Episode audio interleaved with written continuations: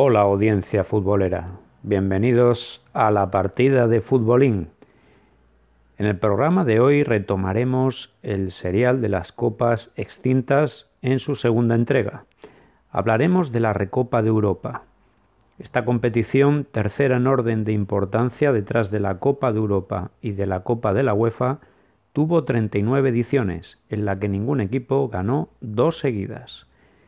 Si bien se considera la edición 1960-61, conquistada por la Fiorentina, como la primera del certamen, esta no fue reconocida por la UEFA sino hasta octubre de 1963, a solicitud de la Federación Italiana de Fútbol, debido a que su organización recayó en el comité de la Copa Mitropa.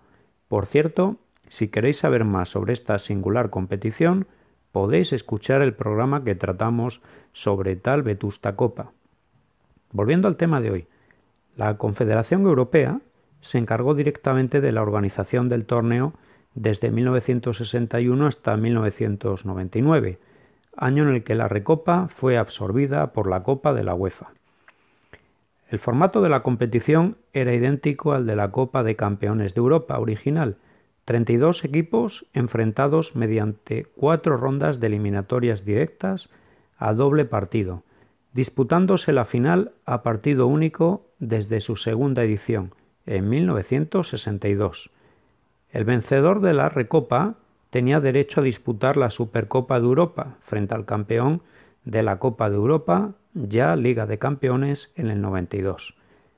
¿Quién se clasificaba para disputar la Recopa? Estos eran los criterios. El campeón de copa de cada país miembro de la UEFA, el finalista de la competición de copa de un país en caso de que el campeón hubiera hecho doblete, ganando liga y copa de su país y por tanto se hubiera clasificado para la Copa de Europa Liga de Campeones. En la primera edición solo se inscribieron 10 equipos ya que en muchas federaciones no existía el torneo de Copa Nacional. Se empezaron a crear en el resto de países europeos en los años siguientes para así poder participar en esta competición.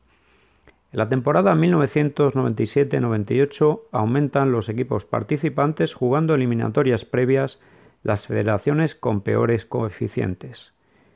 Víctor y yo haremos un repaso a esta bonita competición, sus campeones, ediciones especiales, la participación de los equipos españoles. Empezamos.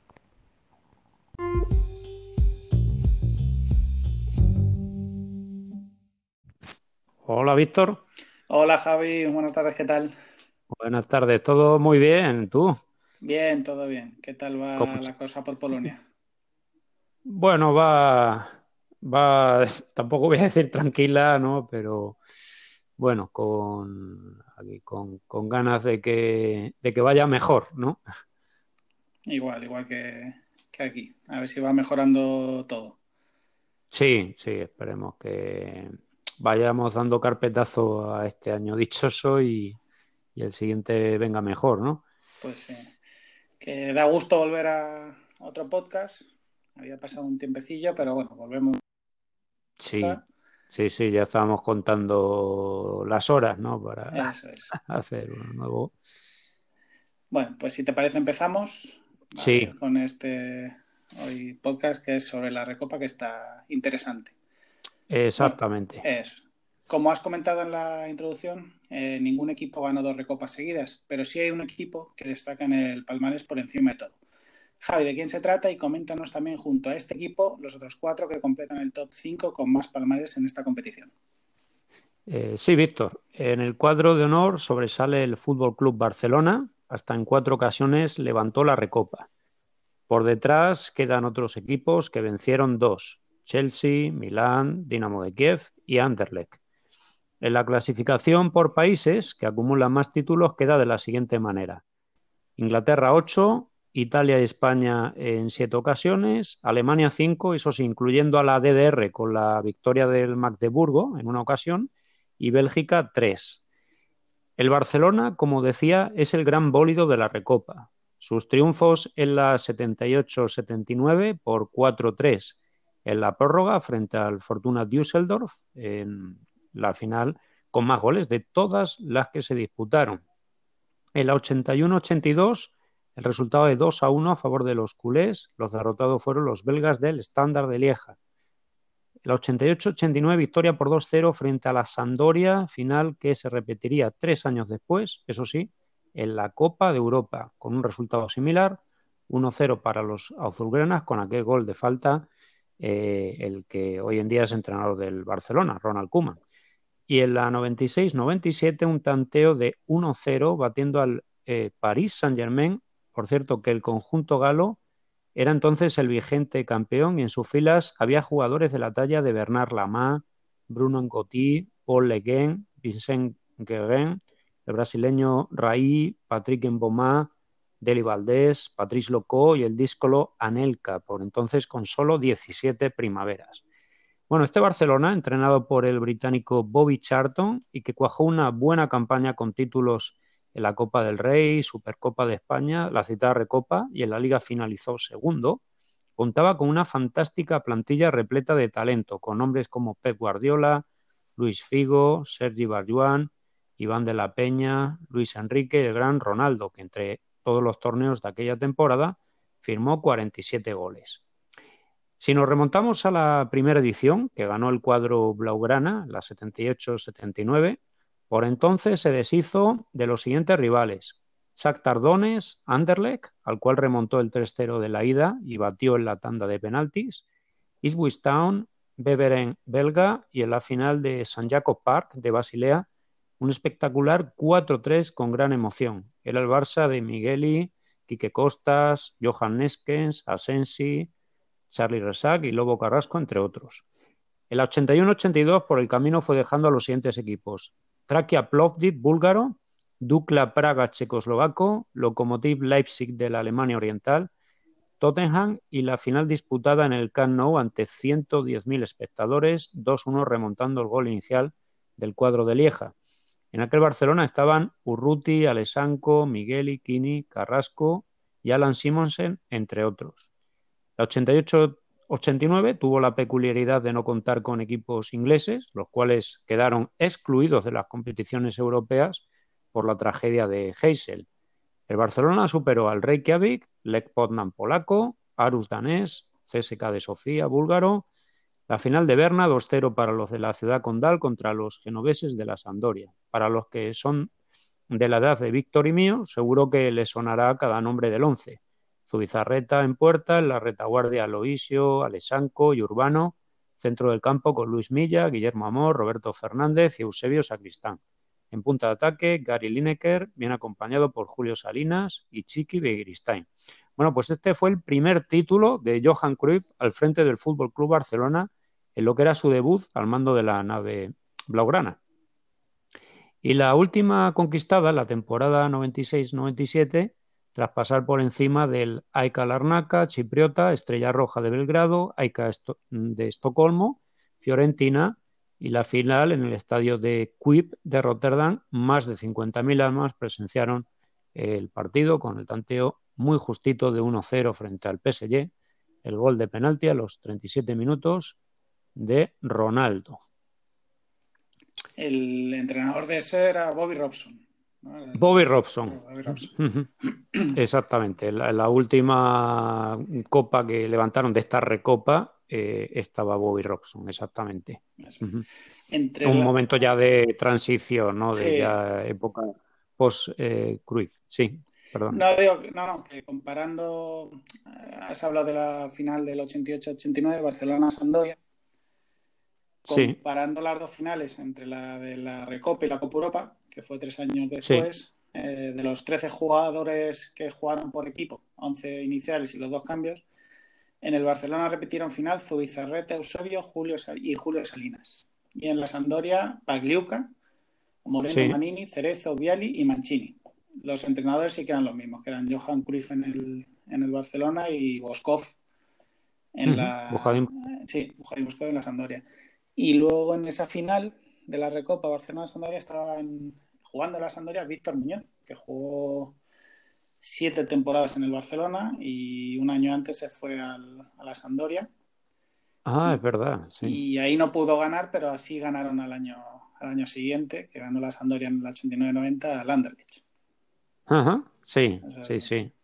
Sí, sí el, equipo de Génova eh, en esos años era bien potente. ¿eh? Tuvo, tuvo su época, finales de los 80, principios de los 90 y luego no se volvió a saber, ¿no? Luego está, sigue, sí está ahora en la Serie A, pero no, sí, no ha vuelto a jugar en Europa, yo creo. Eh, hombre, tendría que repasar ahí, no sé si algún año ha jugado a lo mejor en, UEFA, ¿no? Pero vamos, yo diría que en los últimos 15, 20 años eh, se ha movido ahí por zona media de la Serie A. ¿eh? Y, si no me equivoco, mm. ahora mismo creo que es Claudio Ranieri quien está entrenando la, sí. a la Sandoria. Sí, sí, así es. Sí, sí, Claudio Ranieri. Sí, eh, una cosilla más que tenía que apuntado. Eh, esto es curioso que en la, en la, última recopa esta que ganó el Barcelona ¿no? contra el Paris Saint Germain, eh, no estaba en el 11 titular Risto Stoikov y entró en el minuto 85. Con el carácter que tenía, no, sé, si le sentó muy bien. Sí. No, no, sé tampoco la razón, ¿no? Si, bueno, pero no sé. He de pensar que, que este Bobby Robson sí tenía su personalidad, ¿no? Que no. ya, era ya era veterano, ¿no? Eh, Stoikov, ya por esa época. Sí, sí, sí, sí, sí. No sé si duró, mucho más en el Barcelona. Pues no sé si sería ya su última temporada o sí, poco más, claro. Bueno, si preguntáramos a toda España un recuerdo de una edición de la Recopa y y yo creo que en un momento la mayoría yo creo que iría al año 1995. Háblanos de esa edición de la 94-95, quién fue el campeón, su camino hacia la final y el momento más recordado. El Real Zaragoza, equipo que está atravesando a día de hoy una larga travesía por el desierto. Si la segunda división es compleja, que se lo pregunten al Club Maño. El 10 de mayo de 1995, el Parque de los Príncipes de París fue el escenario de una final de Recopa que queda en la memoria de todos los que amamos este deporte. Zaragoza frente al Arsenal londinense. Para llegar hasta ahí, el camino fue largo. El año anterior se alzó con la Copa del Rey para obtener el billete europeo. Por cierto, una final angustiosa que se resolvió desde el punto fatídico de los 11 metros por un global de 5-4 a favor de los aragoneses, batiendo al Celta de Vigo. Celta de Cañizares, Vergés, Engonga y Bado Gudel, entre otros. Así el Zaragoza comenzó una recopa con la ilusión de lograr algún hito y sin presiones. En 1987 ya consiguieron llegar a semifinales de este mismo torneo, donde cedieron frente al Ajax de Ámsterdam. La primera piedra de toque de aquella recopa 94-95 fue el Gloria Bistrita rumano, no siendo sencillo porque en el partido de ida los de la región de Transilvania se impusieron por 2 a 1 la Romareda un contundente 4-0 y paso a octavos de final. Esperaba el sorprendente Tatran Presov eslovaco, modestísimo conjunto centroeuropeo que había partido de la fase previa para competir en estas rondas finales. Un 6-1 en el total no dejó lugar a dudas sobre la superioridad de los españoles. En cuartos, un histórico como el Feyenoord de Rotterdam, en el que, repasando su plantilla, atención con algunos de los nombres que salen, Reportero internacional por Países Bajos, Ed de Goy. Los centrocampistas, Vizque y Gio Van Bronckhorst, también con experiencia con la camiseta Orange, y en ataque el sueco Henrik Larsson. Evidentemente no se presumía una eliminatoria sencilla y como pasó en 16 avos, hubo remontada. 1-0 derrota en la bañera y 2-0 para los maños en la Romareda. Así se alcanzaban las semifinales donde aguardaba el Chelsea, en la ida, el Zaragoza dio un golpetazo sobre la mesa firmando una actuación sobresaliente. 3-0 perdón, con goles de Miguel Pardeza, tanto de pillo total, el segundo de Juan Eduardo Snyder, tras un gran control con el pecho, el remate por bajo no pudo ser mejor, gol que provocó el, el éxtasis en la grada, el sí, sí, sí, nos vamos a París. Y la guinda al pastel otra vez Snyder sabiendo dónde tenía que estar un killer del área remata la faena. En Stanford Bridge, con las bajas importantes de Aguado y Gustavo Poyet, a pesar de la derrota por 3-1, gol de Santiago Aragón, en casi ningún momento el acceso a la finalísima peligró. Los Gunners del Arsenal se presentaban en el Parque de los Príncipes con bastante fortuna, porque en todas las eliminatorias, salvo la que disputaron contra el Omonia Nicosia chipriota, tuvieron que saber eh, sufrir con resultados apuradísimos, incluso los penaltis. Este fue el caso de la semifinal frente a la Sandoria de Italia tras un 5-5 al final de los 180 minutos y la prórroga. Salían al césped del estadio parisino los siguientes once. Por el Real Zaragoza, Cedrún en la puerta, defensa de cuatro con Belsúe, Solana, Cáceres y Aguado. En centro del campo, Nallín, Aragón, Poyet y para el ataque una delantera de muchos quilates, Pardeza, Higuera y Snyder. Por el Arsenal, David Seaman defendiendo la portería. Una defensa bien poblada. Lee Dixon, Winterburn, Linigan, Tony Adams y Keom. En el centro, Stefan Schwartz, Paul Merson y Parlour. Arriba, Ian Wright y John Hartson. Decir sobre Ian Wright que en su carta de presentación arrojaba un dato demoledor. En cada uno de los partidos de la Recopa, desde la primera ronda, ocho encuentros en total, en cada uno de ellos logró marcar al menos un gol. En la final se quedó con la pólvora mojada. Flashes de los 120 minutos de juego. Varios como el balón que sacó bajo palos Belsue cuando ya entraba dentro. El golazo de Snyder a los 22 minutos del segundo tiempo, una especie de bomba inteligente, latigazo con la zurda, ante lo que Siman no pudo hacer nada. Y el más importante que todavía muchos nos pone la piel de gallina, a falta de 10 segundos del pitido final y desenlace la muerte súbita de los penaltis, Nallín, sin pensárselo dos veces, desde una distancia enorme, apenas pasado el centro del campo, ve adelantado a Siman y lanza una volea. El esférico se eleva y se dirige con perfección a la meta. Nada puede hacer el resignado portero de bigote.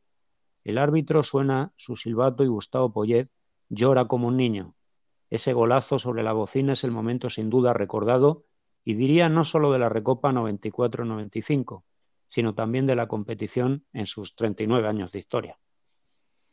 Yo creo que David Seaman, los balones por alto no iba, no iba muy bien. no muy fuerte, ¿no? No, era, su, fuerte. ¿Recuerdas otro, otro gol? Que... El de Ronaldinho, ¿no? En, el Mundial. Eh, ahí en Corea-Japón. Bueno, por hablar un poco más del protagonista del partido, que fue Najim, este español nacido en Ceuta empezó su carrera en la cantera de Barcelona y en el club Blaugrana estuvo cuatro años, dos de ellos jugando en el primer equipo. Luego pasó al Tottenham, donde jugó cinco años, y luego del Tottenham pasó al Zaragoza, acabando su carrera en el Logroñés. Eh, no llegó a debutar nunca con la selección española, pero jugó un Mundial Sub-20, donde España llegó a la final en 1985 contra Brasil eh, perdiendo 1-0 y él jugó los últimos 15 minutos. Mm, ah, se le no, no, mucho. Bueno, el Tottenham sí, sí, tienen buen recuerdo. Eso es viendo varios reportajes. Y... Pero vamos, ¿Cuántos años dices que jugó en, ahí en Londres con el Tottenham? Cinco años. Ah, cinco años. Eso fue el, el, paso previo, ¿no? Al Zaragoza, y, y, luego cerró carrera ahí en, en Logroño, ¿no? Eso es. Eh, yo me acuerdo este, no sé, Zaragoza Arsenal lo televisó Televisión Española, creo que era José Ángel de la Casa, ¿no? El que lo... José Ángel de la Casa, Con exactamente. Yo creo que estaba, creo recordar eso ya, ahí no... Y me acuerdo de José Ángel de la creo Casa que sí, mira... Sí, sí, sí, eso se le da bien también. Hombre, también es cierto que Sí, fue un gol increíble que sea en una final y además en ese momento, ¿no? Que, que ya a pocos segundos ya del, del pitido y, y la, en consecuencia ir a, pues bueno, ahí a, casi al matadero, ¿no? A unos penaltis que es, es puro, puro azar, ¿no? Fue, fue bonito. Sí. Sí, sí, sí, muy, muy emotivo todo esto. Bueno, uh, sí, Víctor, eh, además del Barcelona y Zaragoza, otros dos equipos españoles consiguieron ser campeones. Recuérdanos quiénes fueron, contra quién y el año. Estos dos equipos fueron el Atlético de Madrid y el Valencia. El Atlético de Madrid fue campeón en el año 1962 contra la Fiorentina. Tuvieron que jugar dos veces la final, ya que la primera se empató a uno en Hampden Park, en Glasgow, y al no haber prórroga eh, ese año ni penaltis, eh, tuvo que volverse a jugar pero la anécdota fue que se jugó cinco meses después en Stuttgart. Y se jugó porque no había fecha disponible, ya que al final de, ese año, o sea, en verano, eh, estaba el, Mundial de Chile.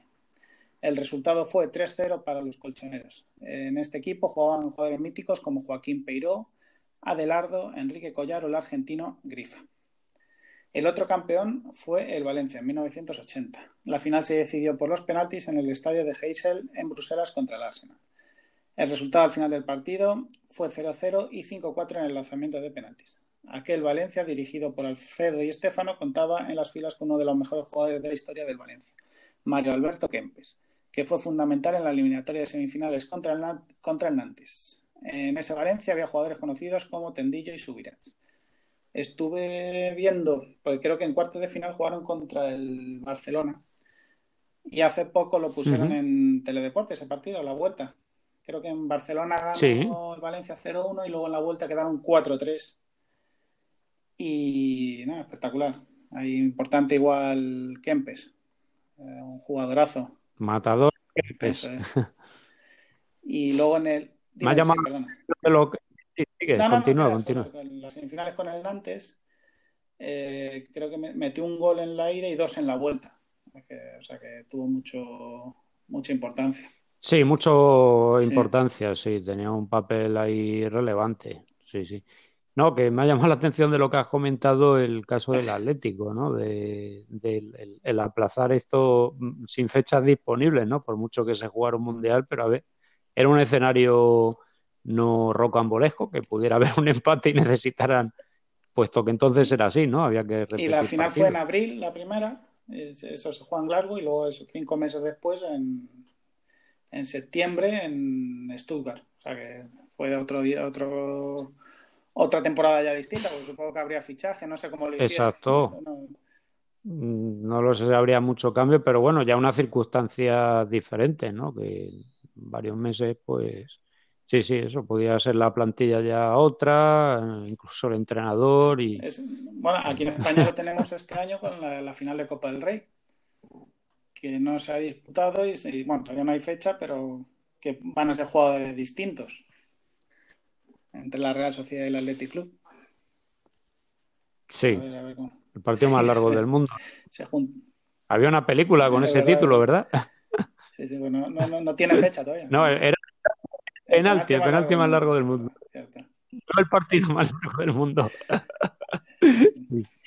Eh, muy bien, pues eh, sí, hay otra edición especial en la que jugaron dos equipos españoles, pero uno de ellos sorprendente. Estamos hablando de la edición 1980-81. hay, varios años que juegan dos equipos españoles, pues eh, cuando jugaron Barcelona y Valencia. Bueno, pero en este caso es una edición especial, pues además de la participación, como hemos dicho, dos equipos españoles, Valencia por ser campeón del año anterior, como hemos comentado ahora, y por la característica de uno de ellos, que es el Castilla, filial del Real Madrid.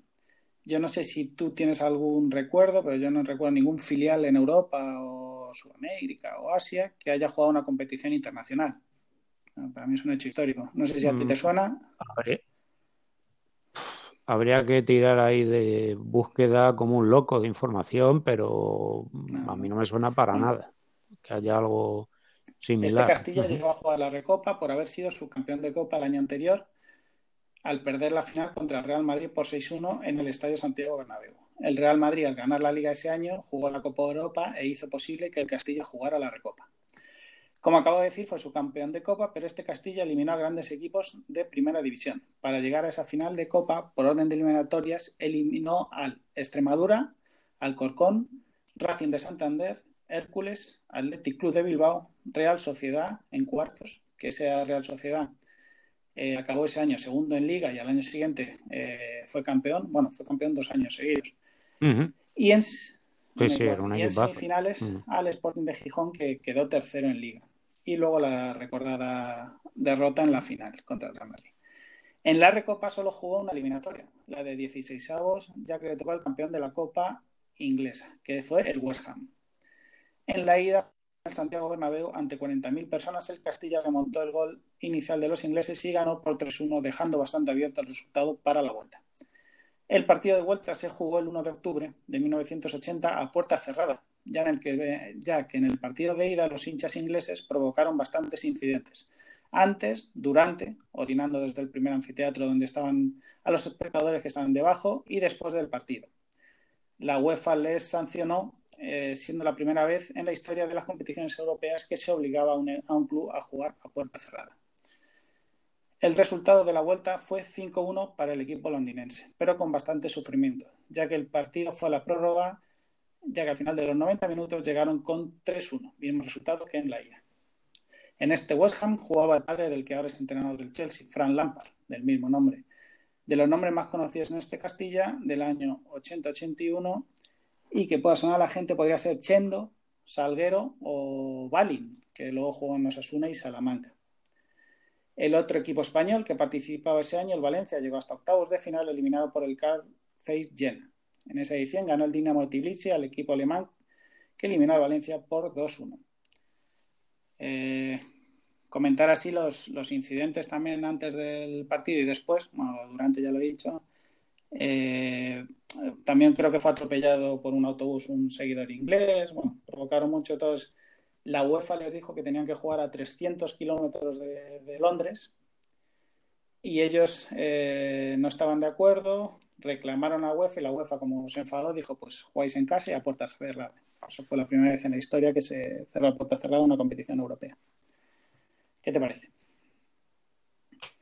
Bueno, me parece que con la, con la UEFA no se juega.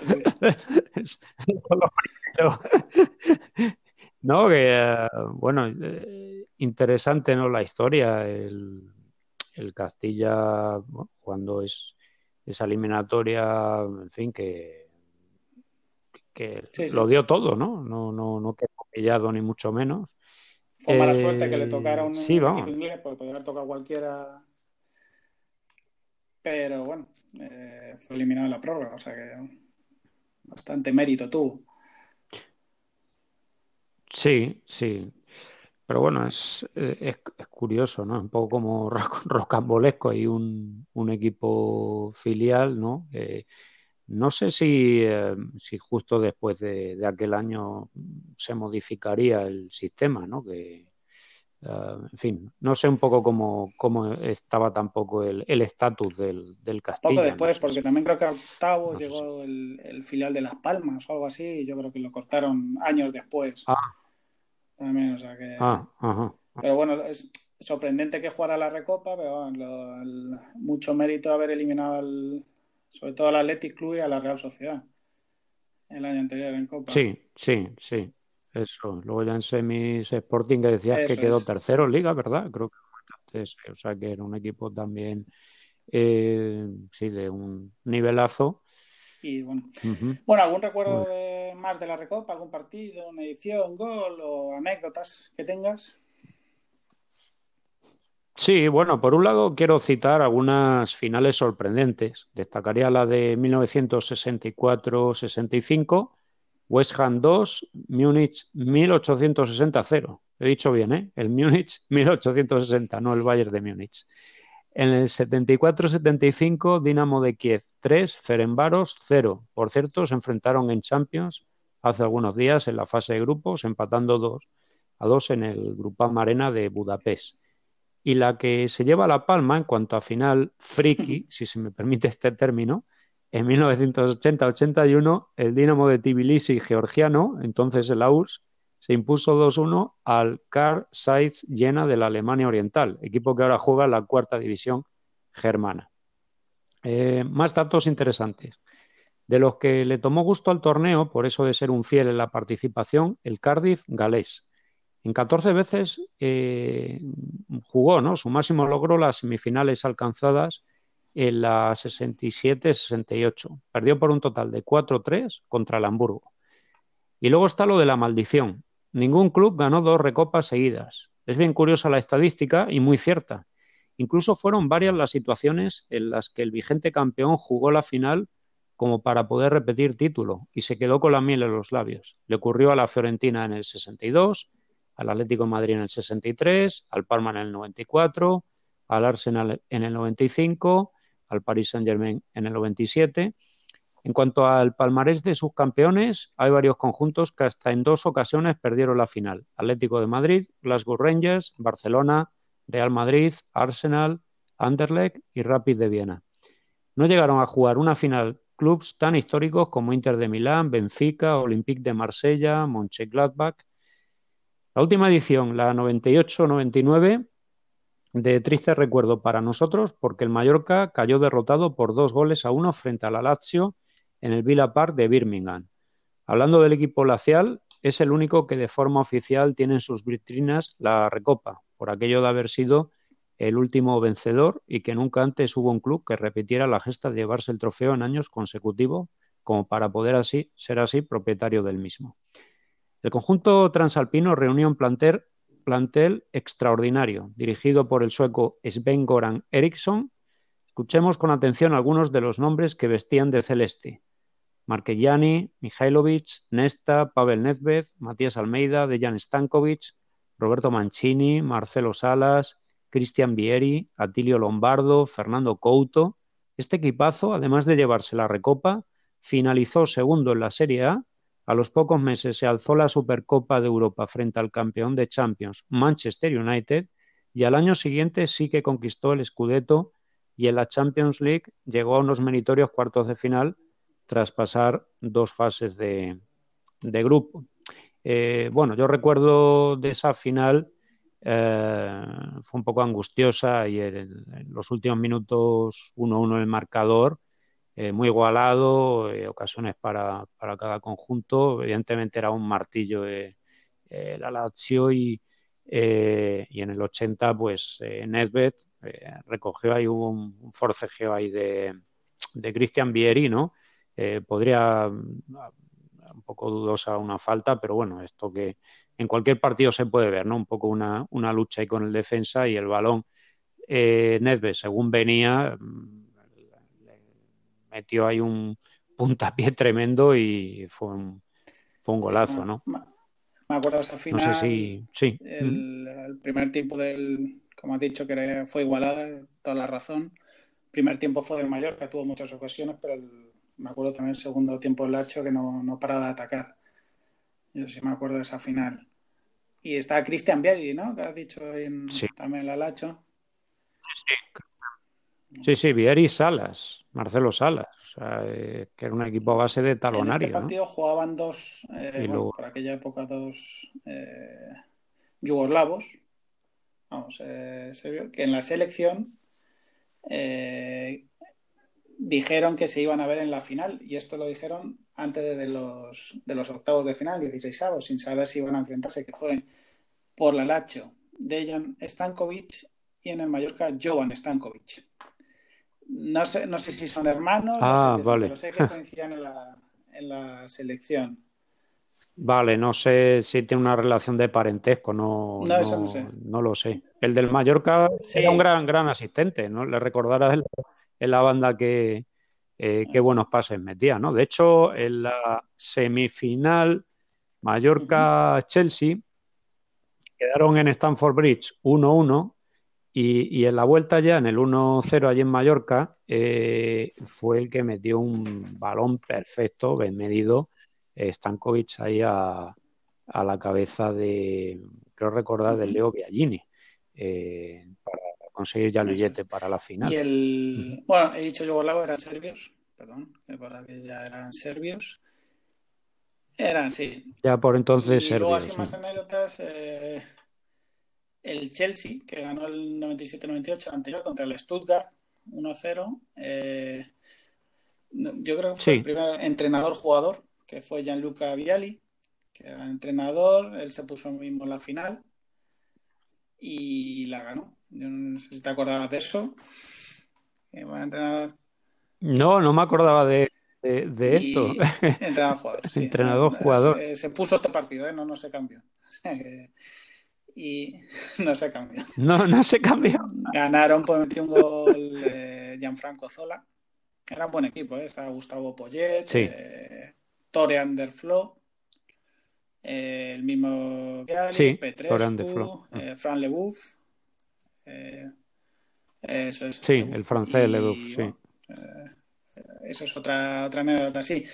Voy a comentar también equipos españoles que participaron, pero no consiguieron ganar el torneo. Espero no dejarme ninguno, que fue el Atlético de Bilbao, el Real Madrid, como has dicho, el Betis, la Real Sociedad, el Deportivo de La Coruña y el Real Valladolid, aparte de lo que has dicho, campeones y, lo demás. Y, luego comentar así una última cosa que lo has dicho antes. El, bueno, cuando hubo lo de la sanción a los equipos ingleses, eh, bueno, el último campeón fue el Everton, luego vino la sanción, o sea que no pudo defender su el campeonato. Sí, que fue, pero, claro, era una sanción eh, cinco años, de más de un año, ¿no? metían a cualquier equipo inglés, no podía jugar ninguna competición europea.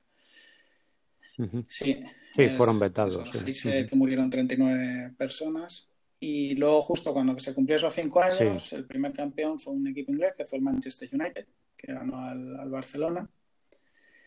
Y bueno, ya antes de la sanción ya venían los equipos ingleses, pues lo que te comentaba el West Ham, de los problemas que hubo en el Estadio Santiago Bernabéu, pues eh, los aficionados orinando.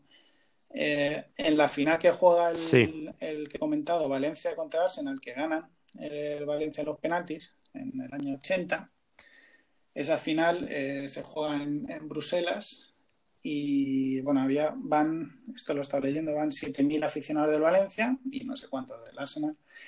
Cuando acaba el partido, eh, no se lo toma muy bien y eh, las vallas de separación metálicas que había entre afición, pues los, la afición del Arsenal la rompe, empieza a tirar botellas, barras metálicas a la afición del Valencia y comentan que fue una final agridulce. Se venían contentos, pero que muchos, pues todo del susto, hubo eh, heridos, gente del aficionado valenciano que se quedaron varias, varios días hospitalizados en Bruselas. O sea que ya venían los hinchas ingleses avisando que algo iba a pasar. Luego, menos mal que a partir de eso se controló y no. Ya no hay tantos casos, ¿no? Hay mucho menos casos. Sí. Sí, yo creo que en esa materia se ha mejorado bastante ¿eh? lo que son los partidos por, por Europa, eh, pues aficiones que sean violentas, eh, bengalas, todas estas historias, pues, eh, vamos, no está controlado al 100%, pero, pero se ha habido una mejoría. tantos casos. Yo creo que hay más, ¿no? Cuando va a la selección, pues Eurocopas o Mundiales, hay algunos, algunos casos, pero de lo que son clubs, eh, poco. Ya en, el mismo Inglaterra que está penado con cárcel y todo, eh, sobre todo dentro de los estadios no pasa nada, eh, está todo muy controlado. Y, así que. ¿Tú has entrado en algún estadio ahí de Inglaterra? Inglés, Inglaterra es una ah, de las cosas que quiero hacer ir a un partido de la. Sí, de las cosas, pendientes. Pero en Escocia sí estuve en el campo del Hertz, en, Edimburgo. El, ah, que además coincidió que fue, el, eh, fue un Hertz Motherwell el día del Boxing Day, o sea, el 26 de diciembre. Y pues Juan, creo que eran son 33 partidos en la Liga Escocesa, o 36, 36 partidos. Pues fue el único empate a cero que, eh, del Hertz en todo el año. Así que Sí, con, menos ¿Te, ¿Te luciste? bueno, sí, sí, bueno, fue... Bueno... Pero bueno. Vaya, si te sirve de consuelo, eh, la única vez que he entrado yo en un campo, en, mi caso en, Inglaterra, en el, en el, Stanford Bridge, ahí fue, era un partido de, de la FA Cup, esta, y fue eh, Chelsea-Everton, resultado 0-0. 0-0. Pues, son, son, señales para que no vayamos a ver partido. Eso, habrá que buscar nuevos destinos. sí, una cosilla. Sí, o deportes. Eh, una cosilla más, eh, antes de finalizar. Eh, si recuerdas, Víctor, antes comentaba acerca de, de la Lazio que, bueno, fue un equipo, pues eso, de mucho éxito, ¿no? Que, tenía ahí jugadores buenísimos y que, eh, y que después de batir al Mallorca, eh, el partido en mayo, eh, sería en agosto cuando jugó la Supercopa de Europa, ¿no? Que le ganó al Manchester United. He dicho bien Supercopa de Europa porque el, sistema era que eh, era, bueno, a partido único, aunque es verdad que anteriormente ah, se jugaba partido de, ida y vuelta, ¿no?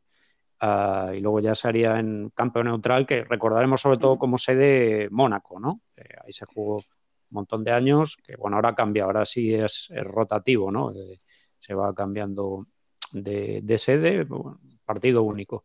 Entonces, eh, sí, digamos que la Supercopa de Europa, eh, hasta que desapareció la Recopa, la jugaban el campeón de la, de la misma y no el de la UEFA.